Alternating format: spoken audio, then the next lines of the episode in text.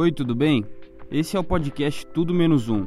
Aqui a gente faz algumas reflexões sobre a vida de uma forma prática e objetiva para que você possa aprender rapidamente como melhorar a sua vida de pouquinho em pouquinho todos os dias.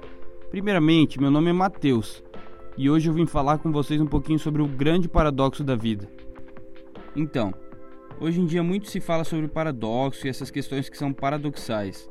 Mas você sabe exatamente o que essa palavra significa? Eu dei uma pesquisada no dicionário e paradoxo é uma figura de linguagem que indica que uma contradição existe. É uma ideia coerente, bem estruturada, mas que apresenta, obviamente, elementos contraditórios na sua própria estrutura.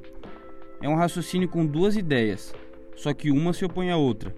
É um termo complexo, que é aplicado à linguística, matemática, física e à filosofia, mas muitas vezes esses paradoxos aparecem em questões éticas do dia a dia. Por exemplo, você já deve ter ouvido algumas frases como o silêncio é a melhor palavra, o pobre menino rico, e também a famosa frase do poeta Luiz de Camões: o amor é a ferida que dói e não se sente.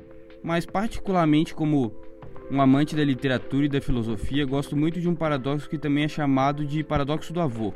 É assim: uma pessoa volta no tempo e mata no passado aquele que seria o seu avô no futuro. Mas se o avô foi morto ainda criança, então a pessoa que cometeu o crime não poderia ter nascido. Mas se ela não tivesse nascido, quem teria cometido o crime contra o avô?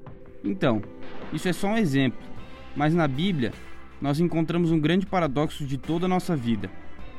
Para poder viver em Cristo, precisamos morrer para nós mesmos.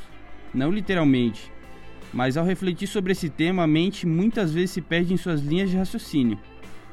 Mas eu quero utilizar a ajuda de uma autora cristã que eu admiro muito, Ellen White diz assim: A plenitude da alegria está em ser encontrado em submissão completa a Deus. Quando você lê a palavra de Deus, você se depara com muitas situações que parecem ser paradoxais.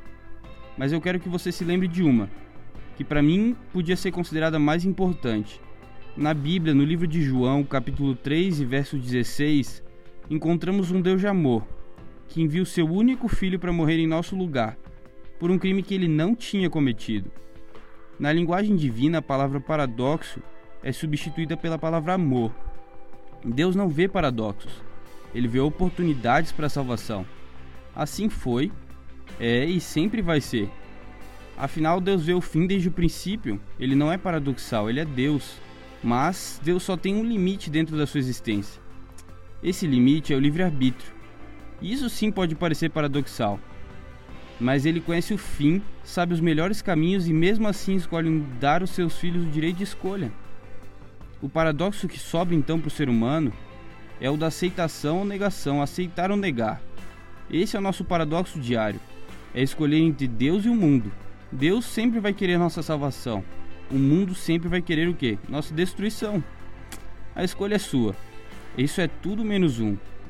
O que resta é escolher em qual lado você vai ficar hoje.